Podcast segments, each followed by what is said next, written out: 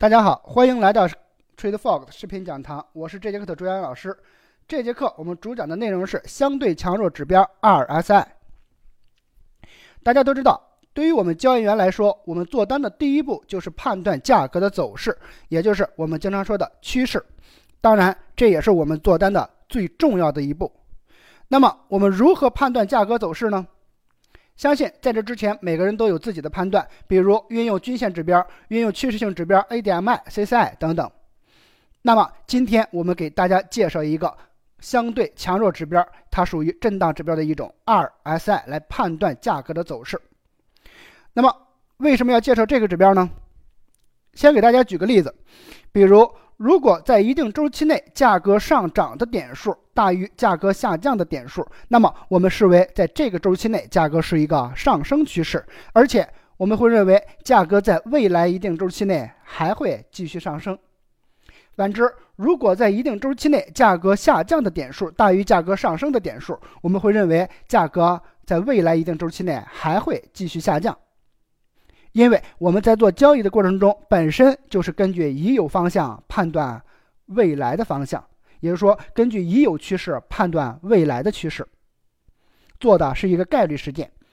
综合来说，这是一个反映我们交易心理的指标。那么，基于这一原则，我们今天来共同学习一下 RSI 这个相对强弱指标。那么，什么是 RSI 呢？定义。RSI 相对强弱指标是以一特定时期内价格变动的情况，在这里我们指的是上涨与下跌幅度之和的比率制作出的一种技术曲线，来推测价格未来变动的方向，并且根据价格的涨跌幅度来显示市场的强弱，反映市场在一定时期内的景气程度。其实，在最早的时候，我们的相对强弱指标被应用于期货买卖市场。但是，咱们的外汇交易同期货买卖以及股票买卖，它有共通之处，就是价格的涨跌取决于供求关系。那么，相对强弱指标在咱们外汇交易市场分析行情也有着广泛的应用。接下来，我们就通过它的公式来帮助我们来加深理对这个指标的理解。好，指标公式：RSI 等于一百乘以 2S 比上一加 2S。或者说，公式经过换算以后等于 2SI 等于一百减去一百比上一加 2S，在这儿，2S 等于 N 日内收盘价上涨点数的平均值比上 N 日内收盘价价下跌点数的平均值。好，可能说到这儿，家大家比较模糊一点。接下来我们通过一个具体的实例来帮助咱们简单理解一下。在这里，我们 n 值取为十四。那么接下来我们看例子，比如第一天价格上升两元，第二天下跌两元，第三至第五天各上升三元，第六天价格下跌四元，第七天价格上升两元，第八天价格下跌五元，第九天价格下跌六元，第十至第十二天价格各上升一元，第十十三至第十四天价格各下跌三元。那么我们在这种情况下，如何求取它的 RSI 值呢？首先，第一步，我们将十四天价格上涨的数目加起来，得到十六比上十四等于一点一四三，这是我们上涨的 RS。第二步，我们将十四天内下降的数目比上十四。等于二十三比上十四等于一点一六四三，那么我们的 2S 基本上求求取出来了。好，接下来第三步，我们将 2S 代入 RSI 的指标公式，等于四十一点零三八。那么此时我们的 RSI 相对强弱指标取值就等于四十一点零三八。在这儿跟大家说明一下。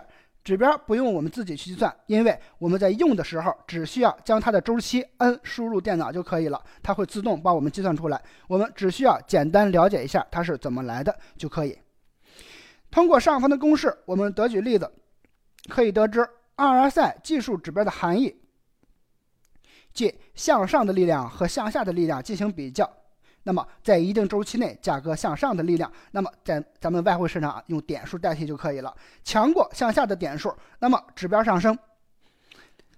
而且我们会推测价格在未来一定周期内会跟随前面的趋势而保持继续上升一定周期。反之，如果在一定周期内价格下降的点数强强过价格上升的点数，那么我们会推测价格会在未来一定周期内继续保持下降。这也是为什么我们将其定义为心理指标的一个原因。那么它的原理是怎样的呢？接下来我们简单介绍一下，譬如。当一百个人面对同一件商品的时候，如果有五十个人竞相购买，那么此时供小于求，那么价格一定会上升。这个咱们可以理解一下。反之呢，如果有超过五十个人抢着卖出，那么此时供大于求，那么价格一定是向下的，向下的。这就是我们运用这个原理来判断一定周期内是向上的力量强，还是向下的力量强。而且我们根据这个原理判断我们在未来一定周期内的做单方向。刚刚通过公式，我们也知道了价格在一定周期内上涨幅度与下降幅度之间的一个比率，来判断价格的方向。那么，如果上涨的点数大于价格下降的幅度，那么指标上升；反之，如果下降的幅度大于上升的幅度，则指标下降。接下来，我们通过一张图来简单认识一下 RSI 这个。指标好，这个在这儿我们举了一段简单的行情，我们大致可以发现，当行情上涨的时候，也就是说我们鼠标所在位置的时候，那么我们的 RSI 呢，也整体处于一个上升状态。反之，如果价格处于一个下降状态的话，我们的 RS 指标对应的也处于一个下降状态。好，在这儿我们简单认识一下就可以了。我们接下来进行我们下边的内容，在这里我们做一个假设，比如如果在一定周期内价格只有上升而没有下降，大家想想会出现一个什么结果？如果咱们还记得刚才的公式的话，那么此时下降的点数啊为零，RSI 的取值为一百。反之呢，如果在一定周期内，我们假设价格只有下降而没有上升。那么此时我们上升的点数为零，那么这种情况下，RSI 指标取值我们为零。当然，这种情况下一般是不存在的，因为我们知道价格不会沿着一个方向直来直去。但是从侧面角度，我们也能够得出一个结论，那就是 RSI 曲线的波动范围是怎样的？它的取值范围就是零到一百。强弱指标理论认为，价格无论大涨或者大跌，指标曲线均在一百之间，零到一百之间运动。但是根据常态分贝，RSI 取值多在二十到八十之间变动。在这里，我们将二十到八十之间的区间用五十将它一分为二，分为强势区间与弱势区间。当数值跌过八十时，价格进入超买状态。当然，在这里我们定义过度买入为超买。价格进入超买区间后，会自动的调整回落。当数值跌至二十以下时，进入超卖状态。在这里，我们称过度卖出为超卖。价格进入超买状态后，会自动的反弹回升。好，接下来我们通过 PPT 来给咱们简单介绍。比如在本张 PPT 中，咱们黄线所住的位置。我我们会发现，我们的 RSI 指标取值进入了超买区，然后价格从此位置也是自动的反弹回落。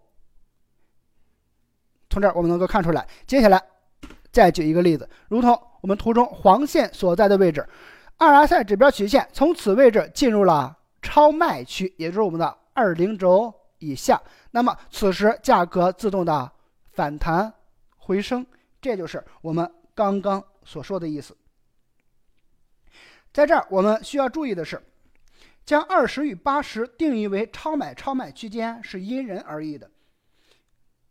有的交易员我们经常使用三十、七十作为我们的超买超卖分界线。由于我们的 RSI 指标选取周期的不同，那么在实际应用的时候，我们看到的效果是不同的。比如，咱们举个例子。在这张 PPT 中，咱们 N 值同样选取十四，但是我们将二十八十作为超买超卖区间，与三十七十作为超买超卖区间两个指标框，我们进行对比。先看我们图中黄第一个黄线所在位置，我们会发现，当我们的 RSI 指标区选用三零七零作为超买超卖区间的时候，那么在此位置，我们的 RSI 指标曲线进入超买区间，并且价格从此位置开始反弹回落。但是如果我们的 RSI 指标如果采用二十八十作为我们的超买超卖区间的话，此时 RS 指标没能进入超买区，那么这种情况下，我们就错过了一个进场机会。好，我们看第二个黄线所在位置，我们发现，当我们的指标曲线采用三零七零作为我们的超买超卖区间的时候，我们发现指标曲线此位置进入了超卖区。但是如果采用二零八零的话，我们的指标曲线没能进入超卖区。那么通过这个例子对比，就是当我们的超买超卖区间定义不同的时候，指标会体现出不同的结果来。好，接下来我们再对比一组例子。好，那么在此组 PPT 中，我们 RS 的指标超买超卖区间同样用二十八十。来定义，但是我们通过 n 值十四与九的两个 RSI 值进行比较。先看我们图中第一个黄线所在位置，我们会发现，当我们的 RSI 值取值为十四的时候，此位置没能进入超买区；但是取值为九的 RSI 值，此位置进入了超买区。但是这个位置，如果我们去做空单的话，可能是一个假信号。好，我们看第二个黄线位置，我们会发现，在第二个黄线位置的时候，我们的 RSI 取值为十四的时候，此位置并没能进入超买区；而我们 N 值取值为九的时候，它进入了超买区。接下来看第三个位置，黄线所在标注，然后就是此时。当 RSI 指标取值为十四的时候，我们的 RSI 指标曲线没能进入超卖区。但是，如果 RSI 取值为九的话，此时指标曲线进入超卖区，价格自动反弹回升。通过前面刚刚咱们举的这两组例子，咱们也发现，通过指标选取周期的不同，以及我们将超买超卖定义区间的不同。我们会得到不同的效果，当然这里面可能有的会给出一些个假信号，有些也会让我们错过一些信号。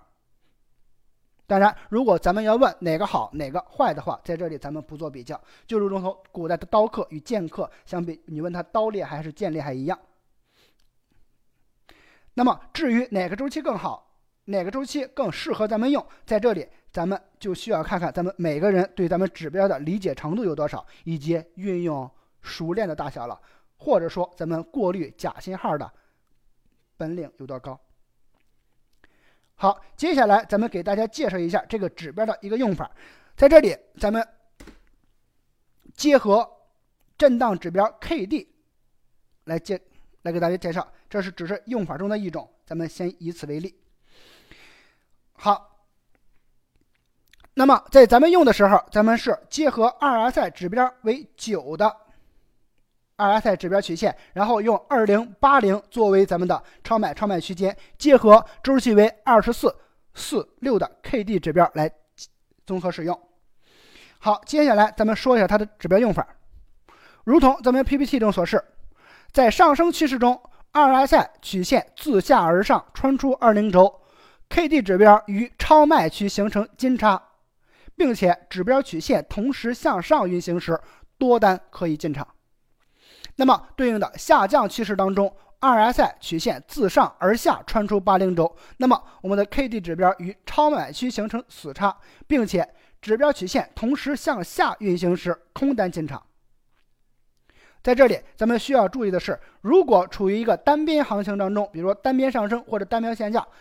下降，RSI 指标没能进入超买或者超卖区间，向上或者向下穿出五零轴，那么辅助 KD 指标的金叉死叉，可以作为我们的进场或者加仓点。在这里需要注意的是，我们的 K D 指标这个金叉死叉能在超买或者超卖区会更加理想一点。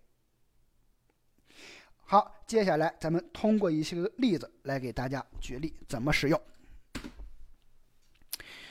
比如在本章 PPT 中，简单看一下。首先，我们能够判断的是，这是一波上升趋势。那么，我们按照上升趋势来找一下我们刚刚说的进场点。先看第一个黄线所在位置，我们发现此时 RSI 指标曲线进入超卖区间后自动反弹回升。那么，我们再结合我们的 KD 指标，在此位置形成金叉向上运行时，我们可以多单进场。好。接下来我们看一下第二个位置，那么经过第一波的上升以后，价格自动的调整，然后由于卖方动能不足，我们的 RSI 曲线没能进入超卖区，那么此时我们向 RSI 指标曲线向上击穿五零轴的时候，结合 KD 的金叉，我们同样可以进行多单入场，比如此在此位置，第二个黄线所在位置。好，接下来我们看一个第三个进场点，如同第二个进场点一样，在回调的过程中，由于下降动能不足，RSI 指标曲线没能进入超卖区，那么我们选择向上击穿五零轴，并且 KD 指标形成金叉的时候，我们可以多单进场。好，接下来我们看一下第四个进场点，我们的 RSI 指标曲线向上击穿五零轴。我们的 K D 指标与超卖区形成金叉，且同时向上运行的时候，我们此时可以多单进场。好，这是一波上升趋势。我们给大家举了几个例子，在这儿我们需要注意一下后面这个位置，我们鼠标所圈定的位置。我们看一下这个位置，我们为什么要说明一下？因为此时也符合我们的进场点，在这儿咱们为什么没有没有给大家标？符合进场点，说明的是此时 K D 与超卖区间形成金叉，且同时向上运行。我们的 RSI 指标向上击穿五零轴，此时确实是一个多单进场点。那么此时为什么我们没有进呢？那么就是因为这个阳线力度太高，导致啊我们的成本太高而放不进去。在这儿咱们需要注明一下。好，咱们再举一组例子。由图中我们可以看出，这是一波下降趋势。那么，在这波下降趋势当中，我们找一下符合我们进场的几个原则。首先看第一个黄线所在位置，我们会发现，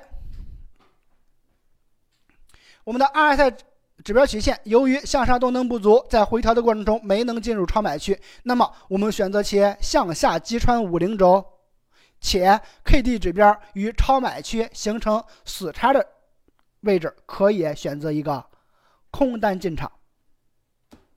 好看一下第二个所在位置，我们黄线锁住。此时我们的 RSI 指标曲线向下击穿五零轴，我们的 KD 指标与超买区形成死叉，那么此时可以作为我们的一个进场点或者加仓点。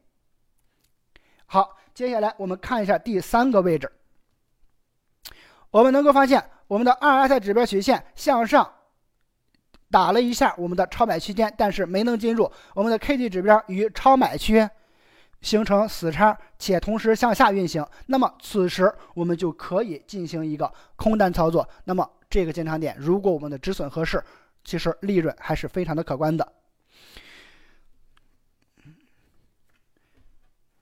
刚刚我们介绍一下 RS 指标曲线结合。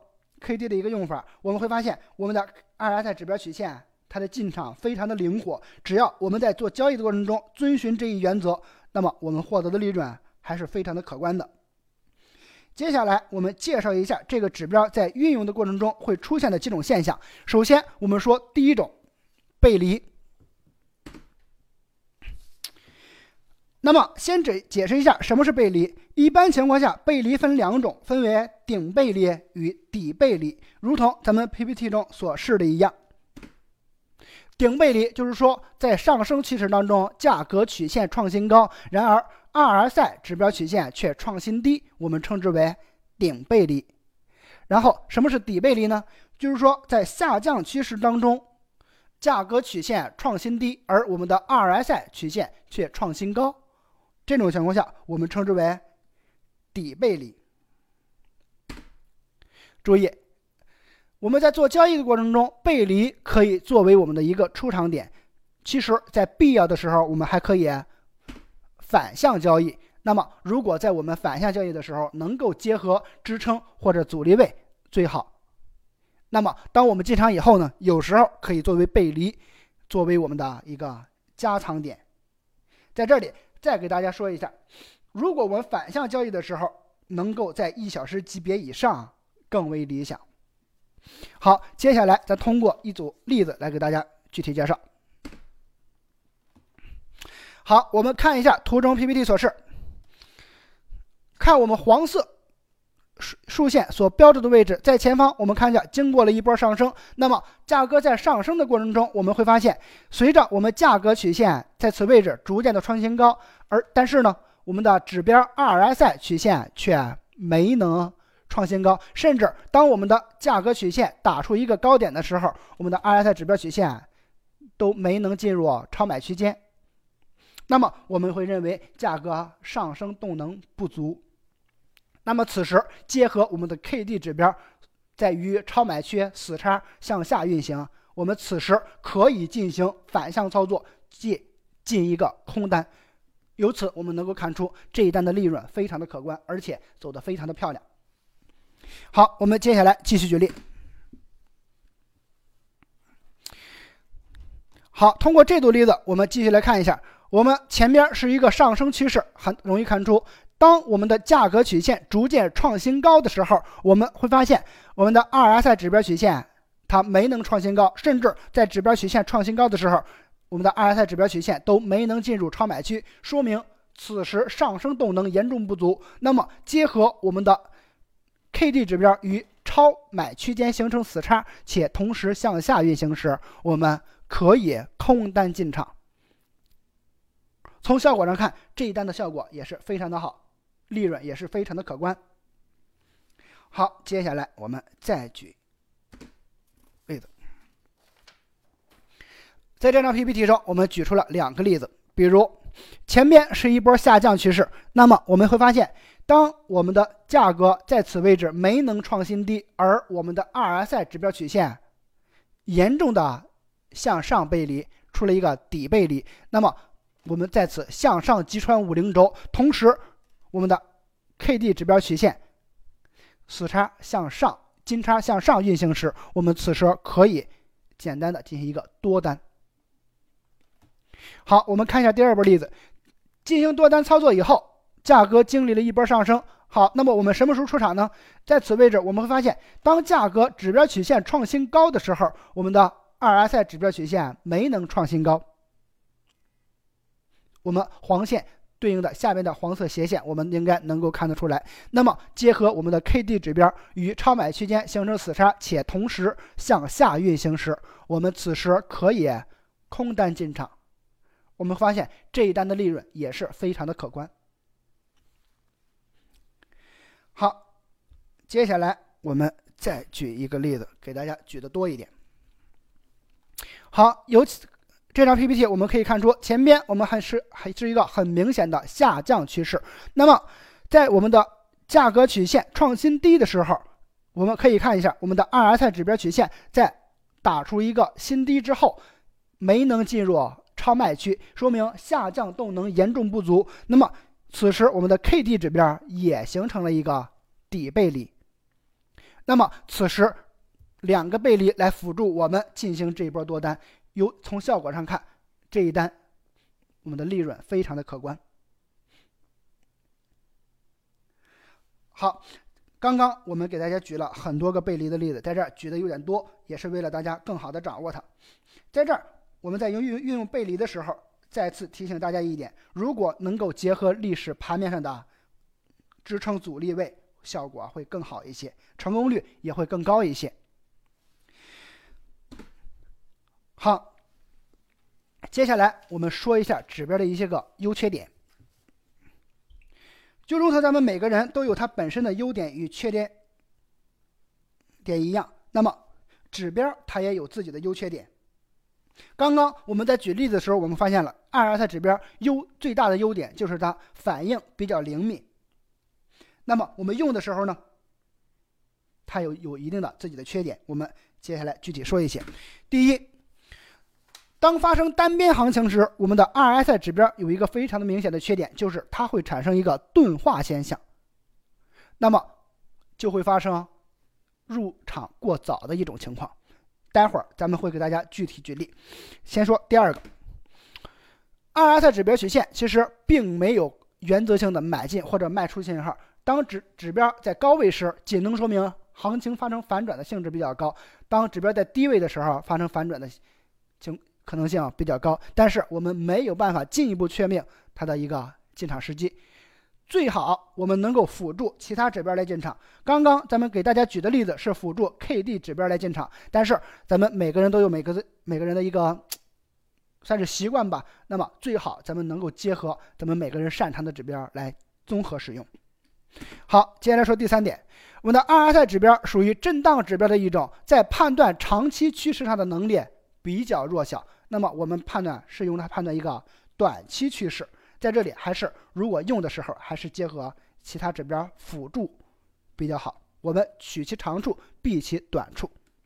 好，接下来说第四点，RSI 指标由于它的参数不同，那么反映在我们盘面上的结果也是不一样的。比如刚刚我们采用三零七零与二零八零做对比，用 n 取值十四与 n 取值九来进行对比，我们发现它的效果完全不一样。甚至有些时候还会给出我们一些个假信号。那么我们如何过滤这些个信号呢？相信在结合咱们每个人的系统的时候，咱们每个人要注意一些。好，接下来咱们介绍一下指标的钝化现象。从这张图中，咱们可以看出，最左边黄线所在位置，我们的 RSI 指标曲线进入了超卖区间。然而，如果此时我们认定价格一定会反弹回升的话，我们会出现进场过早的一种情况。那么我们会发现，当价格运行到我们第二个黄线所在位置时，指标才从超买区间穿出。那么在这段周期内，我们任何一个位置进行一场多单的话，都会造成不必要的亏损。好，这是一个底部的钝化现象。接下来我们再介绍一个顶部的钝化现象。好，从它从这张 PPT 中，我们可以看出，从第一个黄线所在位置，我们的 RSI 指标曲线进入了超买区间。如果在中间任何一个位置进场，我们都会出现不必要的亏损。那么在第二个黄线位置，它才穿出我们的超买区间。好，那么在中间这一段，它就出现了一个顶部的钝化现象。通过这两张分别在超买区钝化与超卖区钝化的例子，我们可以看出，我们在进行买卖的时候啊，不能主观的认为价格进入超买区间就一定会反弹回落，一进入超卖区间就一定会反弹回升，那么会造成我们不必要的亏损。那么，所以我们在用的时候一定要沉得住气，结合 K 线反转形态或者说其他的指标来配合使用，排除它的干扰信号，这是它的一个缺点，我们要谨慎对待。好，其实咱们今天的课程说到这里就结束了。在这里提醒大家的是，我们在学习完之后，一定要经过大量的复盘，真正摸准指标的波动规律以后，我们再去投入使用。在这节课中，咱们并没有介绍它的具体的一个出场方式，在这里简单说明一下，因为每个人都有每个人的生活习惯，就是做单习惯。那么，在这里不给大家介绍出场方式，也是不希望大家受到我个人的干扰。那么，至于如何结合到咱们每个人的系统当中呢？相信在咱们复盘的过程中，要认真揣摩一下什么样的出场方式更适合咱们自己。比如说，结合 K D 的背离，结合 RSI 的背离，结合 K D 的金叉死叉等等，没有优劣之分，适合咱们的才是最好的。好，咱们接下今天的课程就进行到这里，祝大家赚钱多多。